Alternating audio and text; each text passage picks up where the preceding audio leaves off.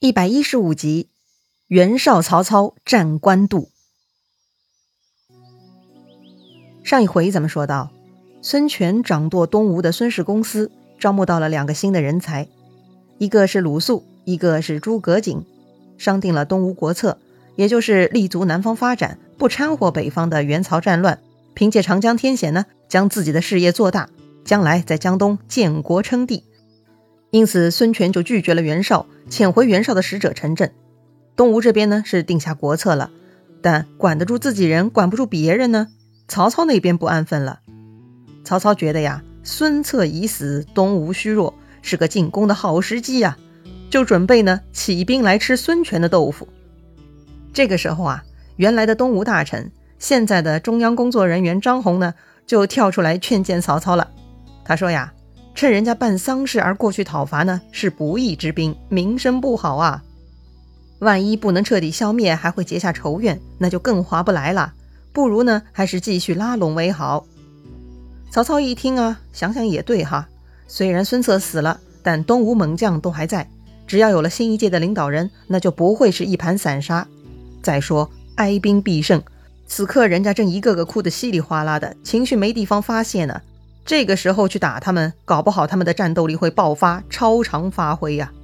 想要一举消灭这群人呢，实在是太难了。看来呀，这个时候进攻东吴确实不算是好的时机呀。于是曹操就放弃了进攻的想法，转而向皇帝请奏啊，封孙权为将军，兼领会稽太守。另外呢，孙策都死了，江东再无猛师，也没有必要留下张宏在许都了哈，不能让他继续知道中央的计划，免得走漏消息。所以曹操又封张宏为会稽都尉，让他回江东了。孙权很高兴哈，曹操不动兵就顺应了自己的发展国策嘛，而且还放回张宏，那就太好了。孙权呢就让张宏跟张昭一起工作，统理政事。自此呢，江东二张又团聚了。嘿，我们前面说过哈，这个张宏呢其实也就名气响，孙策之死他也是有份参与气死孙策的。但是毕竟人家张宏名声很好。所以重用张宏呢，也是一种很好的招募人才的方式吧。果然呐，张宏回到东吴以后呢，就向孙权推荐人才了。他推荐的这个人呢，姓顾，名雍，字元叹，是那个大博士蔡邕的徒弟。还记得蔡邕吗？就是董卓死后唯一替董卓哭，又被王允害死的那个蔡邕啊。这个蔡邕的徒弟顾雍啊，也非常博学哈。而且呢，顾雍的特点是少言寡语。不饮酒，比较严肃，为人严厉，做事正大光明，所以孙权也很欣赏顾雍哈，让他当了县丞，帮自己处理太守岗位的工作。孙权呢，谨记大哥的遗言，要好好守住父兄开创的来之不易的基业。再加上呢，他跟鲁肃商定的国策哈，所以孙权一心发展领地经济，修身养息，大大改善了百姓生活，深得民心。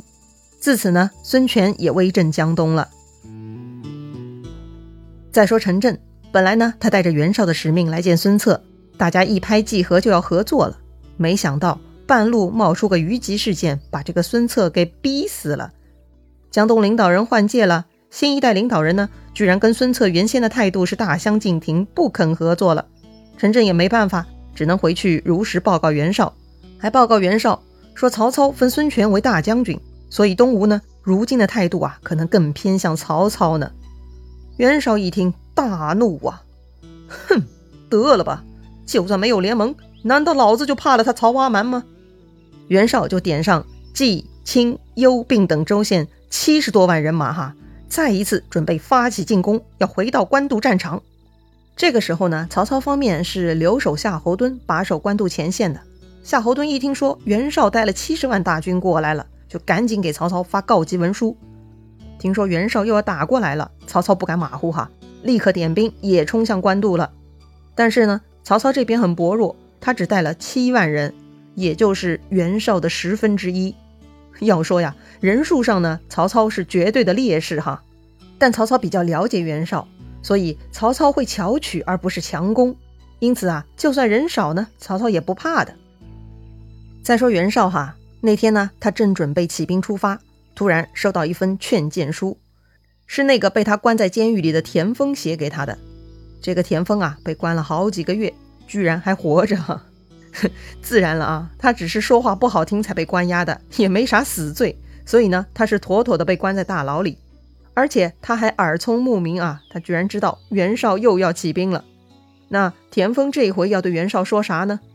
这个田丰啊，他还是劝袁绍不要出兵，要静待天时。而且呢，他又说了，贸然兴兵会大不利的。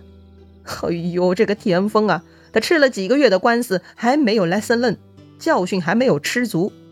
他上一次就是直言劝谏被丢入大牢的，这回就算他知道袁绍出兵不妥，好歹也该吸取教训，换个说辞吧。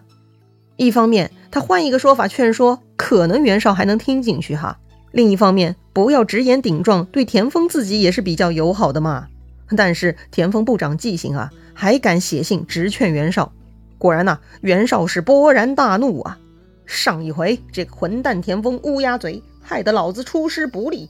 这一次他居然还敢说这种不吉利的话，扰乱军心，老子非宰了他不可！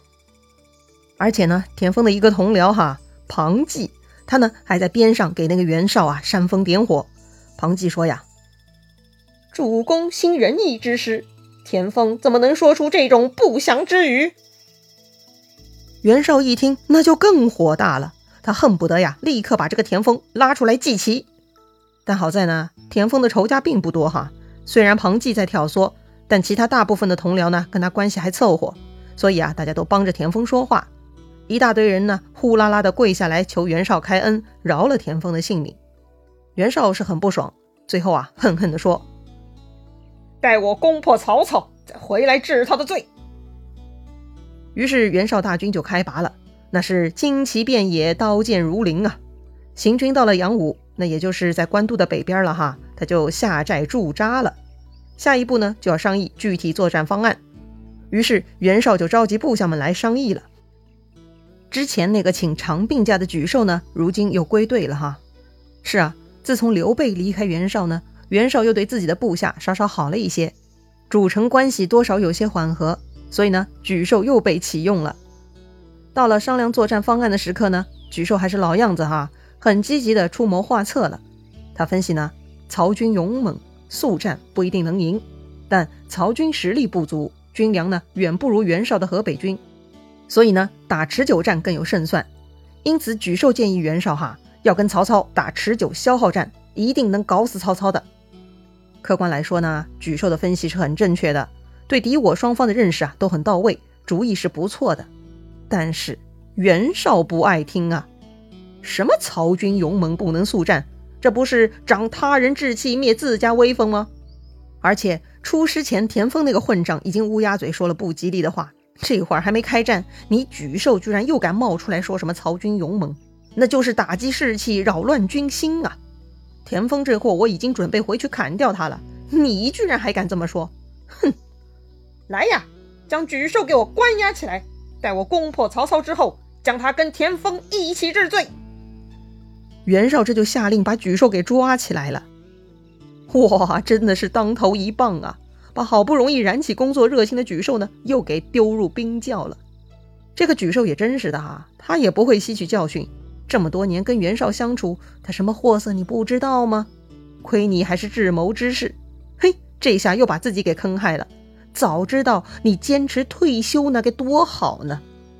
好了，让沮授去后悔吧。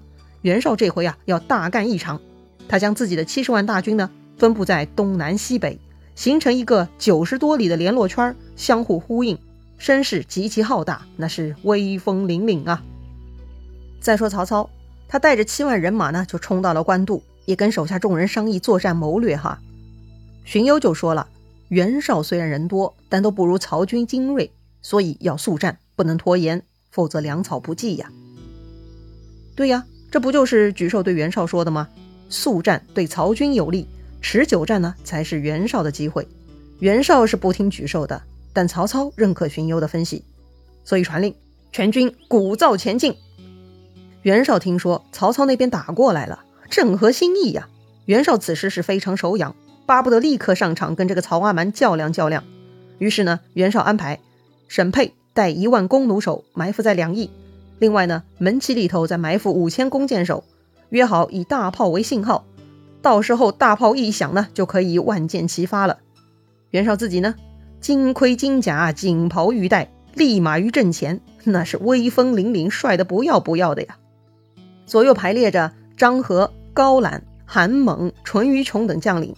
袁绍这边啊，是旌旗节钺，军容严整，气势是十分壮观。再看曹操这边哈，曹操自己啊，站在门旗下，他手下猛将许褚、张辽、徐晃、李典等各自拿着兵器呢，前后拥护着曹操。曹操啊，手拿鞭子指向袁绍，他说：“我在天子面前保奏你为大将军。”如今你为什么要谋反？对呀，之前袁绍找曹操借粮打公孙瓒，曹操就对袁绍很客气嘛，还保奏袁绍大将军呢。但是谁都知道哈，那些都是假动作而已。曹操、袁绍都已经交战好几回了，还扯出这些陈芝麻烂谷子的破事儿，那简直是荒谬嘛！曹操说袁绍是谋反，袁绍当然不干了，立刻反击。他说：“你托名汉相，实为汉贼。”罪恶弥天，胜于莽卓，还敢反过来诬陷我造反？这里袁绍说的莽卓是两个人名哈，就是王莽和董卓，都是篡权的昵称。袁绍的意思说呀，这个曹操比王莽、董卓更罪恶。曹操才不理袁绍哈，他继续自己的逻辑。曹操说呀，我这次奉诏讨你这个逆贼。袁绍呢也不示弱，他说。我奉一代诏讨贼。对呀，你曹操挟天子，随便搞出一个诏书，我袁绍也有诏书啊，那就是一代诏，还是皇帝的血书呢，看谁的更过硬。一提到一代诏，曹操就绷不住了，这个就是曹操的心头刺啊。皇帝在自己的眼皮底下发出一代诏，要讨伐自己，哼，虽然事情已经过去了。但给曹操啊留下了非常大的阴影啊！曹操是非常记恨这一段的。此时袁绍居然敢当众揭曹操的伤疤，这让曹操是怒不可遏呀！不再废话了，立刻派出张辽出战。袁绍那边呢，也派出猛将张合去对抗张辽。张辽的武功还是不错的，关羽都对他十分称赞。那张合的水平怎么样呢？原来咱只知道河北有猛将颜良、文丑。但这两个顶尖高手已经被关羽给消灭了。那么此时河北一等高手张合的表现如何呢？他跟张辽之间谁优谁劣呢？咱们下回再聊。如果你喜欢这个节目，请点击节目右上方分享给你的朋友哦。咱们明天再见啦！